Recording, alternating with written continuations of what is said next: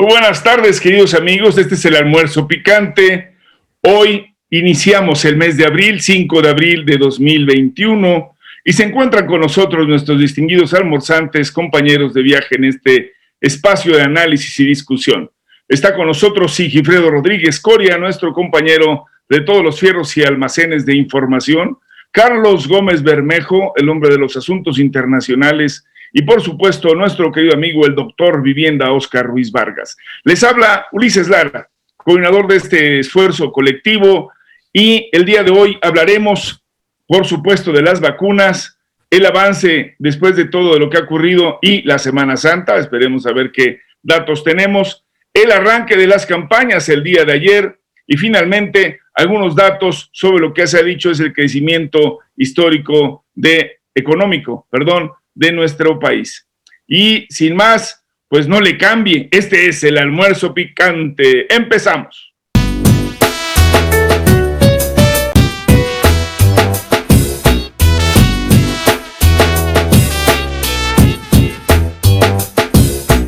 Bueno, pues como lo anunciamos, vamos a platicar de este tema de las vacunas, que ha sido, en la opinión de muchos, pues un avance significativo en esta Semana Santa.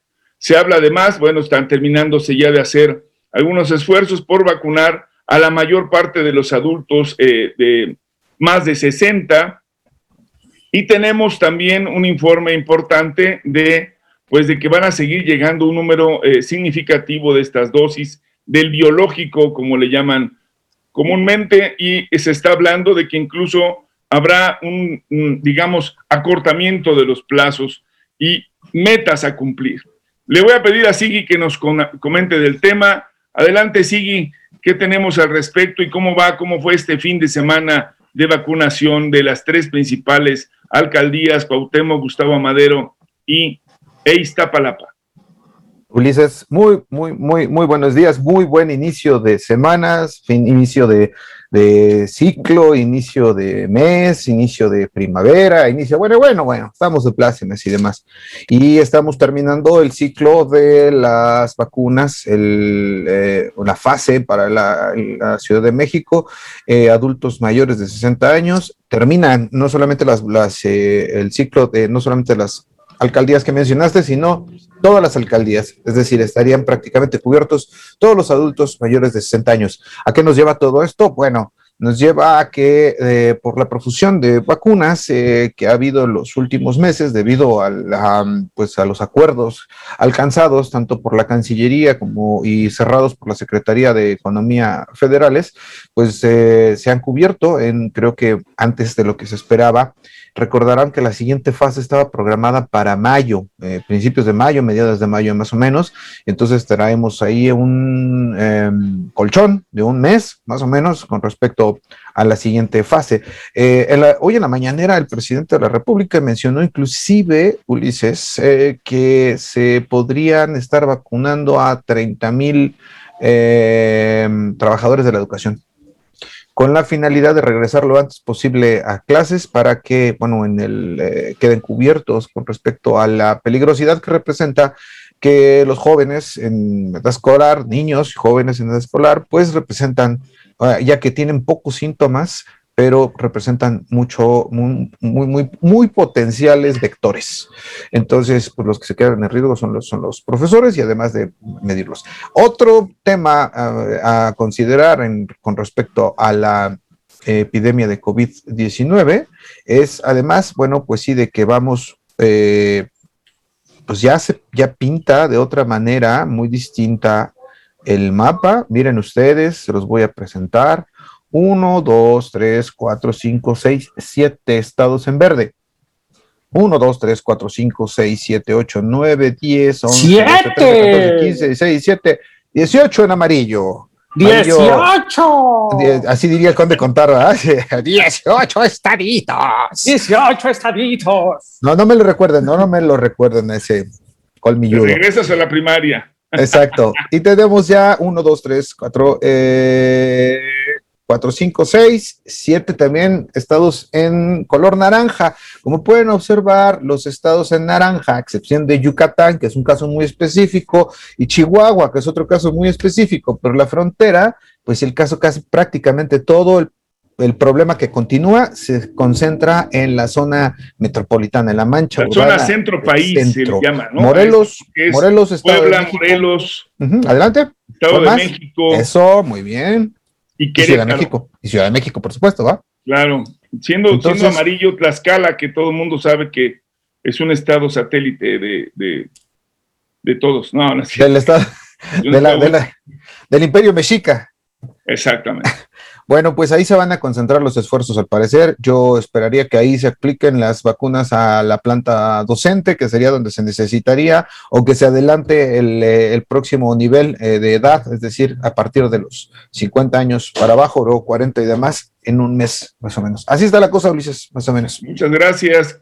Pues, ¿qué opinión te merece el tema, mi querido Carlos? Tú ya viviste también la vacunación, ayer eh, le tocó a mi mamá, la acompañé, la verdad sigo sorprendido del nivel de organización, han aprendido muy rápido, hay todo un esfuerzo, de inmediato eh, me pedí una, una, silla de ruedas porque desafortunadamente mi madre andaba con un cabrestillo porque se lastimó su brazo y pues tuve la asistencia desde que llegué con la con el, la silla de ruedas, la llevaron, la asistieron, también vimos fotos de otros amigos como Agustín Caballero que fue asistido y todo el mundo salió más o menos con cierta velocidad, han avanzado bien las cosas, pero todo el mundo te dice, sí, pero esta es la primera dosis, abusados porque ya hay quienes vacunados como el presidente de Argentina se enfermaron. ¿Qué opinión te merece, Carlos? Tu micrófono, amigo. Gracias, Ulises, Oscar. Sí, eh, buenas tardes a todos nuestros internet escuchas. Sí, en este sentido, vamos a aclarar un par de cosas que han estado eh, rondando mucho sobre eh, en las redes. Si bien quienes acompañamos a nuestros adultos mayores, a, como fue tu caso de Oscar, vamos, nosotros hemos acompañado a nuestros adultos mayores a, la vacunación, la experiencia ha sido grata en el sentido de que la logística está bien, los tratan muy bien, este, hay, empatía de parte de los, de voluntarios, de los trabajadores, de los pilares. Los tan criticados siervos de la nación también han, puesto su de, sí para este, apoyar a, los adultos mayores. Y el proceso ha sido pues ágil, eh, relativamente rápido. Les platicaba en las cápsulas que en, el caso de mi padre, pues tardamos una, una, hora con 15 minutos más o menos, ¿no? Y vamos, lo trataron bastante bien a mi señor padre.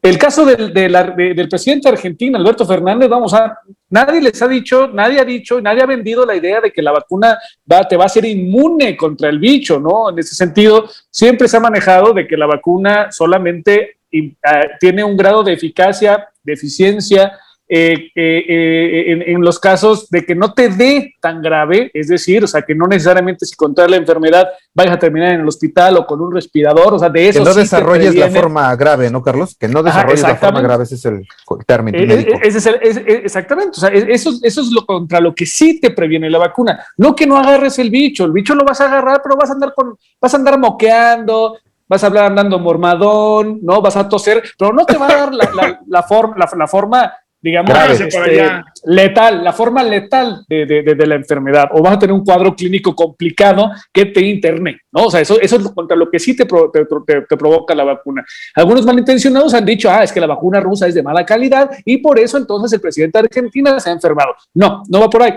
todas las vacunas van, siempre tenemos gripa, todos tenemos gripa aunque nos vacunen contra la influenza, solamente que no nos da tan manchado y no nos tira en cama o no nos tira en el hospital y nos ponen un respirador. Esa es, esa es la idea con la vacuna. Y lo otro que ha estado rondando en las redes son las vacunas famosas, las vacunas de aire, ¿no? Este, eh, que han sido tan criticados por errores humanos que se han plantado en las redes sociales, en donde los voluntarios enfermeros, en el caso de Sonora y en el caso de la Ciudad de México, pues no han efectuado las inyecciones de la sustancia activa en los brazos de, los, de nuestros adultos mayores. Y de aquí se desató entonces toda una, una los conspiparanoicos este, están de plácemes en el sentido de que, bueno, es, es, una, es, orquestado para robarse las vacunas y, ta, y venderlas en el mercado. Y, y por lo tanto la Tierra es plana. Exactamente, o sea, vamos, en ese sentido, no. Este, y reptiliana. Nuestra, sugerencia entonces a, nuestros queridos este, eh, internet escuchas es que hay un protocolo que en las vacunaciones siempre se ha seguido. Frente a los ojos del inyectado, del vacunado, el enfermero o enfermera te presenta la, la, botellita, te presenta el lote, te presenta la jeringa, que es dice salud. esta es la que se va, esta es la que le vamos a utilizar, mire cómo dosis el, el, protocolo es ese. O sea, a final de cuentas, lo que podemos sugerir entonces a nos, eh, si es que esta, eh, la, intención de, de, hacer este tanto auge de estos errores ha sido precisamente pues minar un, un, proceso que ha tenido bastante credibilidad y bastante buena aceptación, ¿no? Y al final de cuentas se tiene que basar en la certidumbre. A, a nuestros internet escuchas, es que estar más seguros, solicítenle al, al aplicador de la vacuna que cumpla con el protocolo que obviamente él sabe. Señor Carlos Gómez, esta es la vacuna que le vamos a poner, esta es la jeringa nueva que estamos abriendo en su presencia.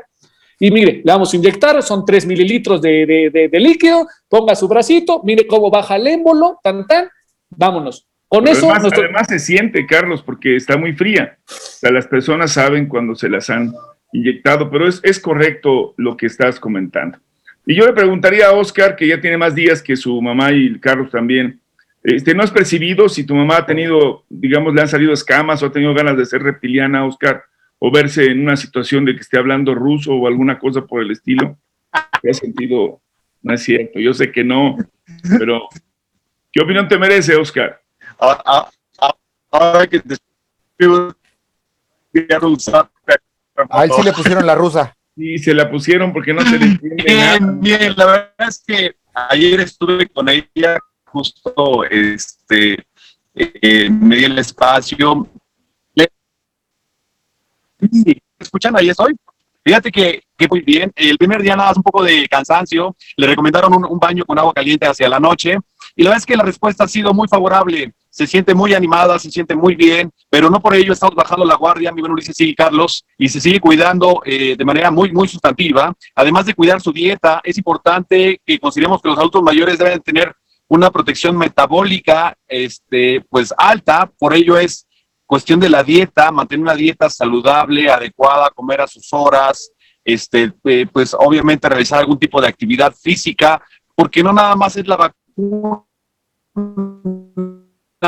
eh, por sí sola que va a tener todo, todos estos elementos, ¿no? Eh, contra el COVID, sino también es el entorno, es eh, liberar un poco el estrés, sentirse a gusto. Así es que hay que procurar a nuestros adultos mayores, estar con ellos, eh, generar comunicación y bueno, también estar al pendiente de, de, su dieta. Es, es parte de los diferentes componentes, ¿no?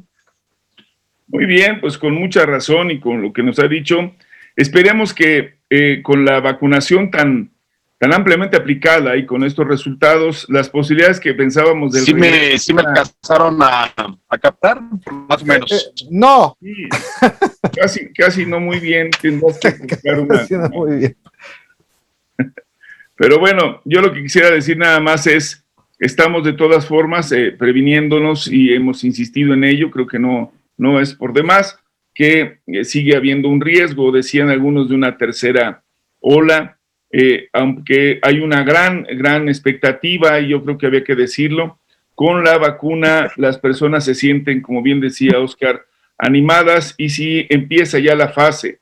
Para las personas que están en la década de los 50, bueno, pues estaremos en condiciones de que ya será un número cada vez mayor de personas que se encontrarán en condiciones de sentirse protegidas pero no por ello inmunes del todo. Así que habrá que... citando el clásico de Gatel, las vacunas dan una falsa sensibilidad de... sensación, ¿no? Una falsa sensación. una falsa sensación de, de seguridad. Sí, sí, así dice el mato. Pero bueno, pues ya está. Oigan, pues pasemos al siguiente punto porque... Nada más una moción rápida, doctor. Yo creo que Carlos debe ser el próximo vocero de las... Hoy se expresó sumamente claro, mucho más que López Gatel, yo lo propongo para que sea el próximo vocero de la SSA. Muy claro, Carlos, no en serio, muy bien, muy bien explicado lo de vacunas. Perdón, adelante, señor. Bueno, ya después de esta, de este espacio que claramente sigue ocupado para sus eh, odios personales. El, auto, el, autoelogio. El, autoelogio. No, vamos a pedirte. No, ¿qué cuál autoelogio? Sí, el día de ayer arrancaron las campañas en todo, bueno, principalmente en la Ciudad de México y en algunos puntos de los estados. En el Estado de México aún no, por ejemplo, están esperando, en otros lugares ya arrancaron. ¿Cómo viene el tema? ¿Cómo lo están percibiendo? Porque además hay que decirlo, pues hay procesos en el tribunal, particularmente el caso del señor, eh, Salgado Macedonio, que sí le admitieron el tema en el tribunal, mientras que en el caso ya de, Morón se habla, se habla de la sustitución de eh, Morón por otro candidato y Juan. bueno, la, la, la, la, ruta. ¿Qué tenemos al respecto, mi querido Sigi? Bueno, de principio, doctor Lara, esas dos cosas, ¿no? Los dos, las dos candidaturas eh, de las más importantes para Morena están en esta situación que tú ya acabas de definir. Tendremos que esperar en los próximos días para saber, uno, por la definición de Morena, la sustitución de Morón, como quién vaya a ser, este, pues ahí no sé si se le abran oportunidades a Cristóbal Arias, ¿no? Que se quedaría un tanto contento de que sucediera esta no, porque está registrado por otro partido, ahí sí no podría ser, carnalito. A lo mejor una la candidatura, la candidatura es para la CENTE otra vez, a ver a, quién mandan a las de la CENTE. A ver, esa es otra posibilidad también, Carlos, tienes toda la razón. Ahí son dos posibilidades que hay que. Pero yo, yo todavía creo que podrían explorar una, un, este, un, una, una candidatura común, quizá, con este, con, y, y, no, no, dudo que Arias la pueda estar impulsando, explorando la posibilidad.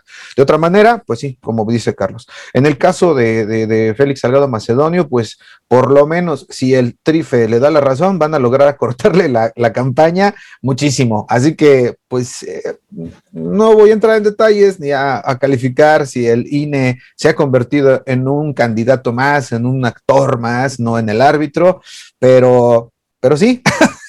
así, así es clarísimo, entonces habrá logrado su cometido, me parece definitivamente.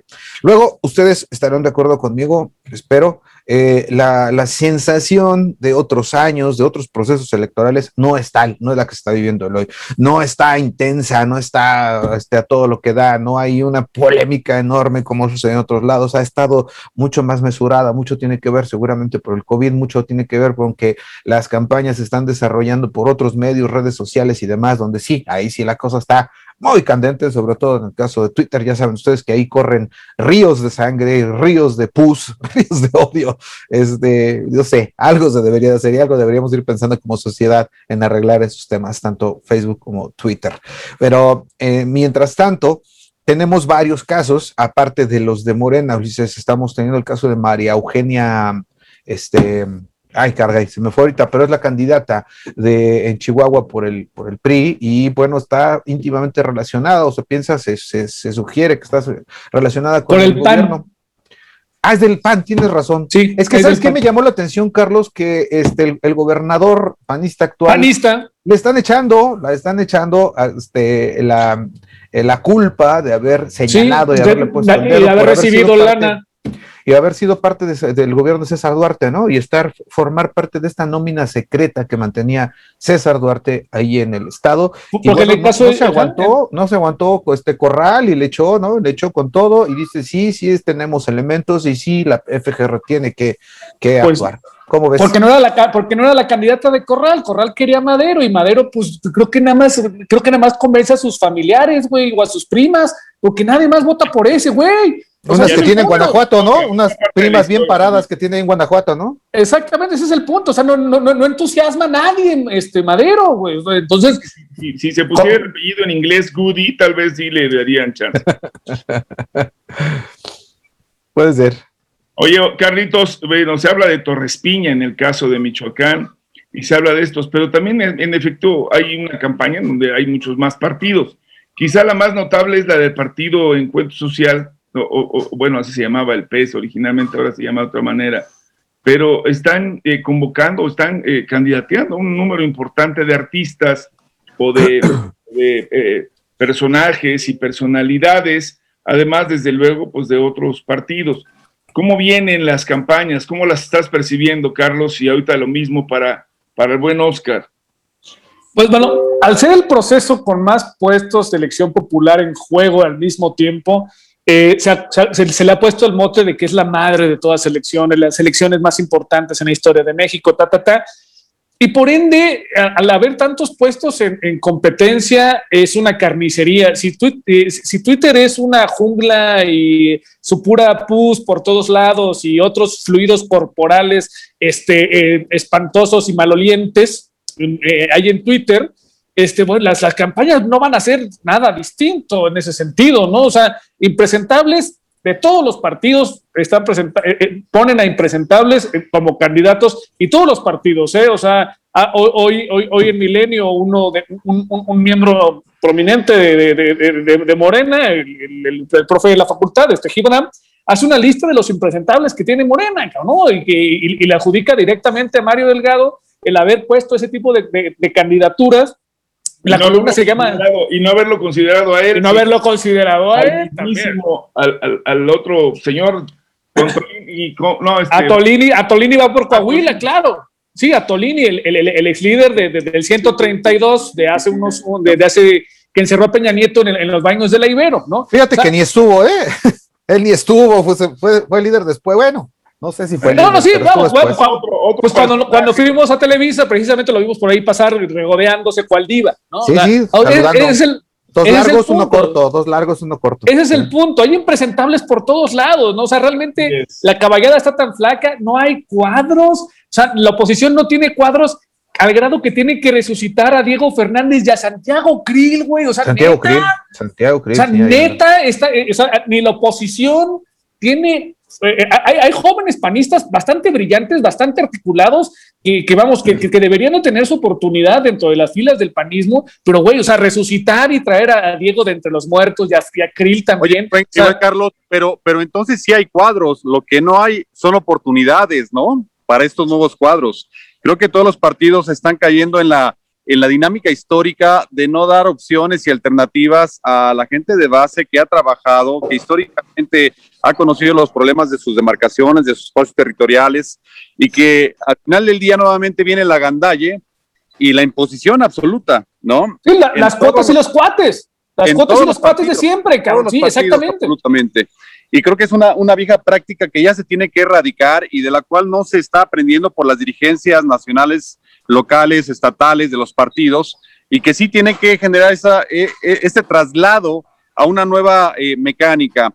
Me llama singularmente la atención que, bueno, ahora el Consejo General del INE ha emitido los listados de eh, las diputaciones aprobadas en el aspecto de la reelección. Si recordamos, eh, el 90% de los diputados del Congreso de la Unión solicitaron generar la reelección.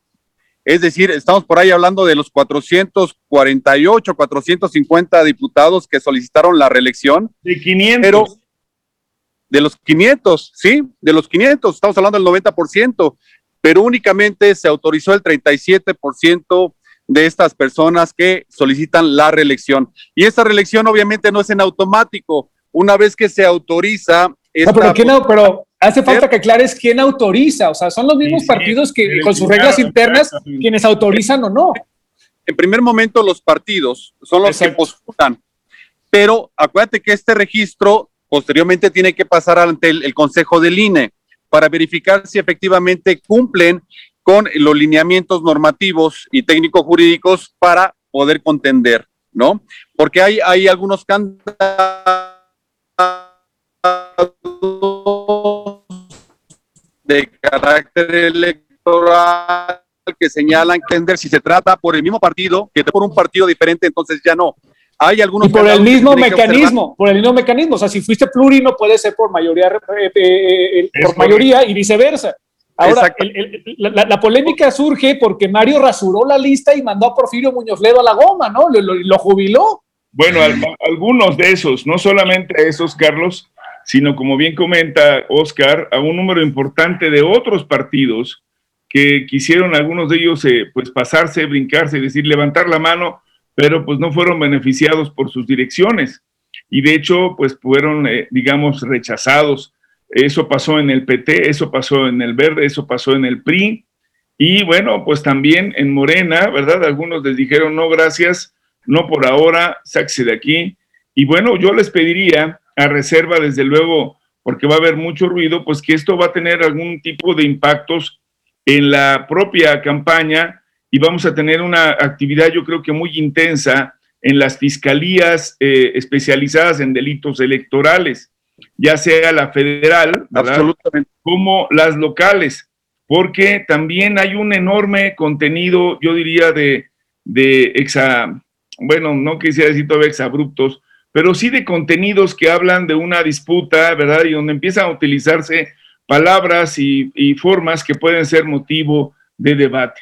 Yo les pediría que eso, bueno, hoy lo abrimos en este nivel, un poco en el ánimo de saberlo, pero vamos al corte de los 27 minutos. Les pido que aquí le cortemos en este tema. Regresamos. Por favor, no le cambie. Está usted en el almuerzo picante.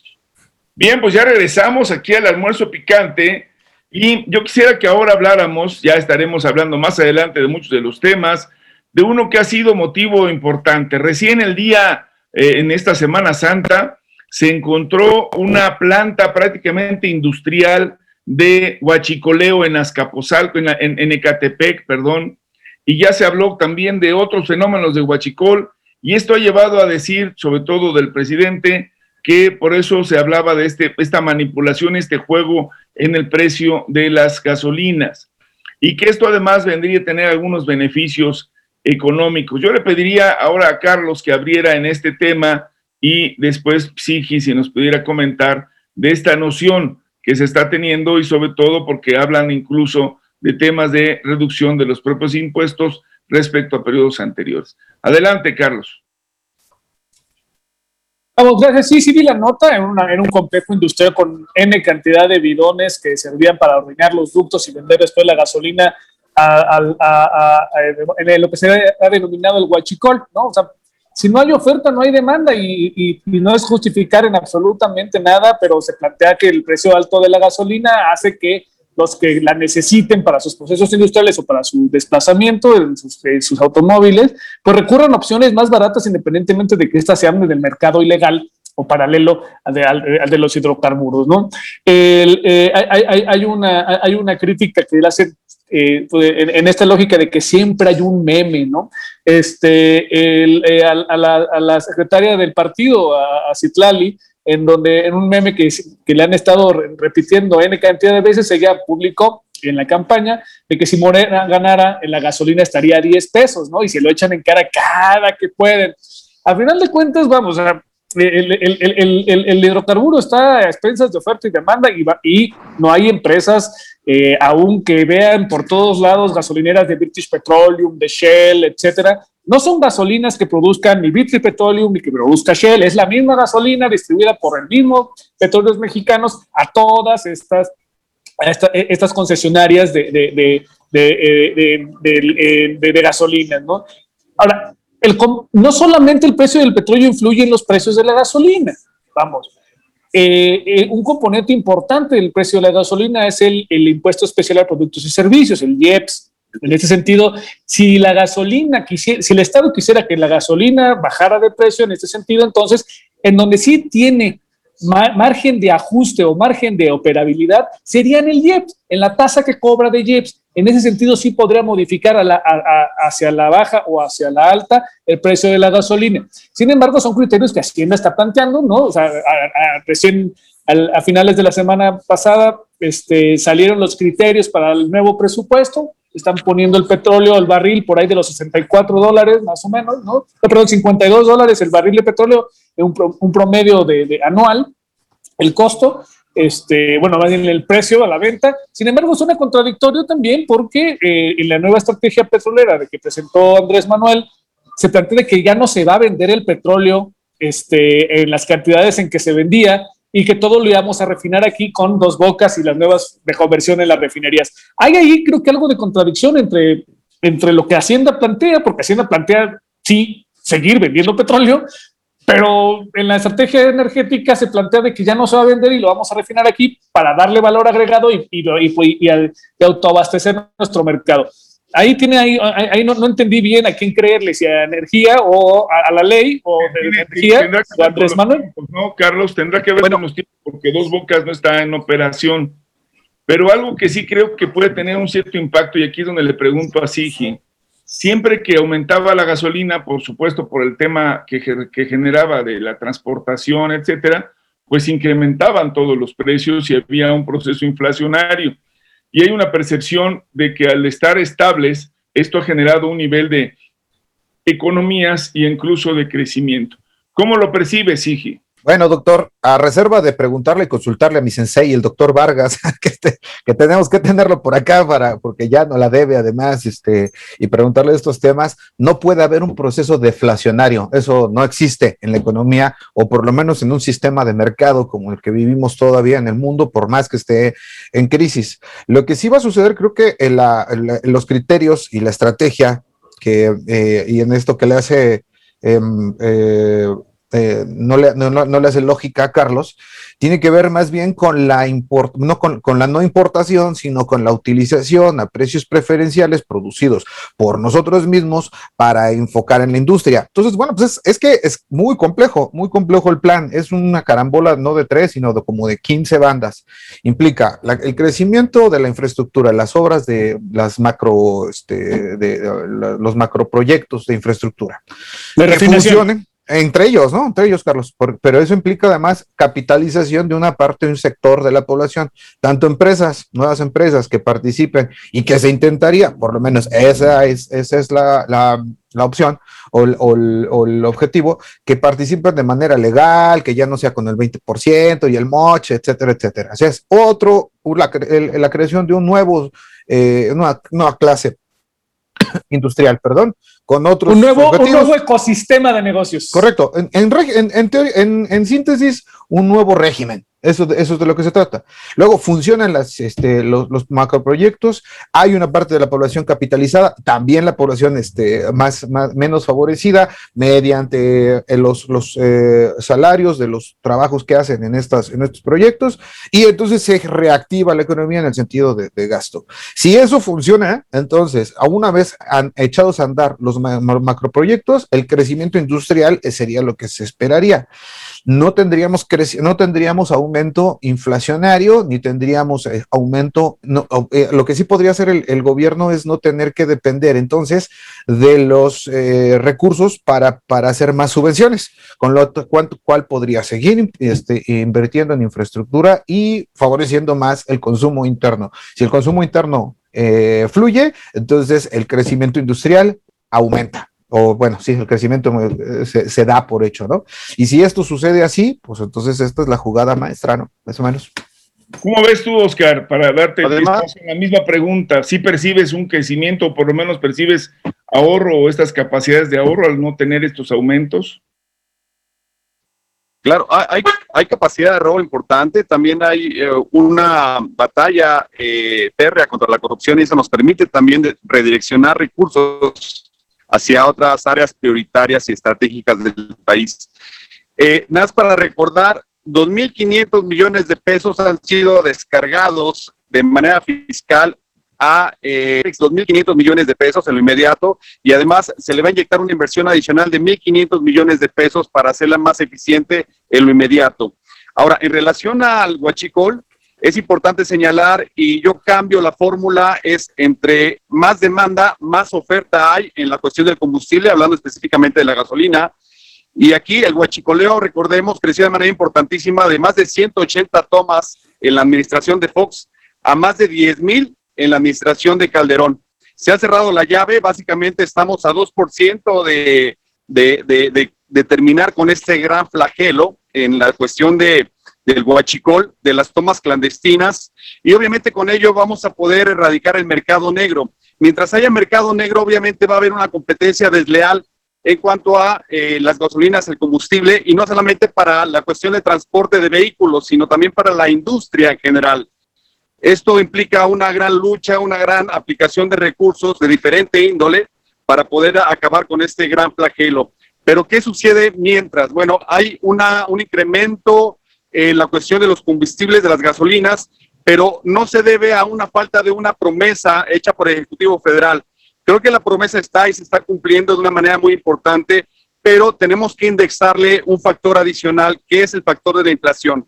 No propiamente es una cuestión de incremento por incremento y también una descarga de carácter fiscal. Entonces, habrá que observar estos componentes adicionales también, porque creo que nos vamos de filo con las fake news nuevamente, este, en el sentido de decir, bueno, sí se está incrementando el precio de la gasolina en términos reales, sí, pero se debe a una cuestión inflacionaria, no a una cuestión de la incidencia directa de precio real del combustible. Ahora, bueno, pues por eso está eh, creando dos bocas, está avanzando rápidamente para que podamos procesar el petróleo, refinarlo y de ahí poder obtener gasolinas a mejor precio a través de un precio México, no un precio focalizado en mercados internacionales, que en muchos sentidos México no tiene mucha relación, pero sí mucho que pagar en ese contexto. Y por otra parte, que hay algunas empresas que ya están importando la gasolina ya a través de procesos, eh, buque estanque, a través de líneas de ferrocarriles, inclusive algunas empresas ya, o una de ellas cuando menos ya está eh, considerando hacer un tendido ferroviario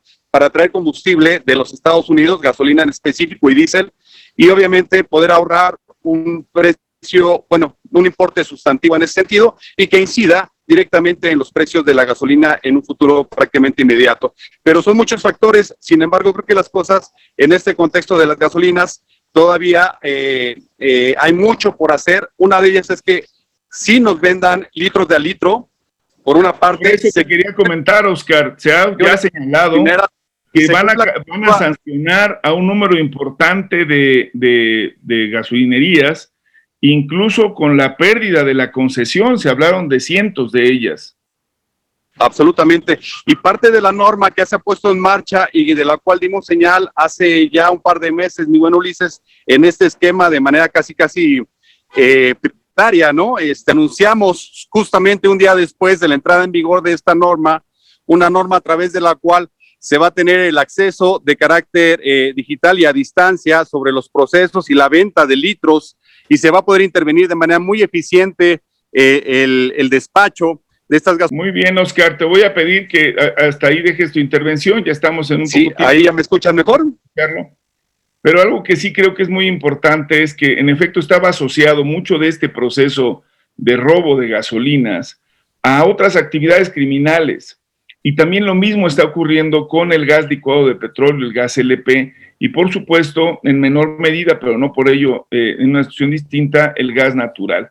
Creo que sin duda estos elementos van a influir de manera eh, importante y yo creo que sí se empieza a percibir, yo quería compartir con ustedes que en general hay una percepción de ahorro, no necesariamente de crecimiento, pero el hecho de que no estén subiendo las cosas y que no haya estos de procesos inflacionarios en medio de la pandemia, había que empezar a reconocerlo como un fenómeno que vale la pena tener en cuenta ahora que empiece ya formalmente la actividad general de la, de la economía en México, una vez liberados de este terrible fenómeno de la enfermedad conocida como COVID-19. Nos vamos, nos vamos del programa, ya terminamos, estamos cerrando. Yo les agradezco infinitamente, como siempre, su compañía y sus opiniones. Mandamos a todos un saludo enorme.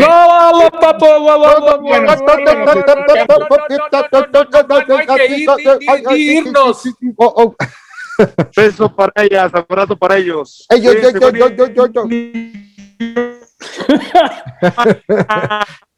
Esto fue el almuerzo. El almuerzo. En MIDI con Scratch de DJ. En, en cetáceo. En cetáceo también, sí, señor.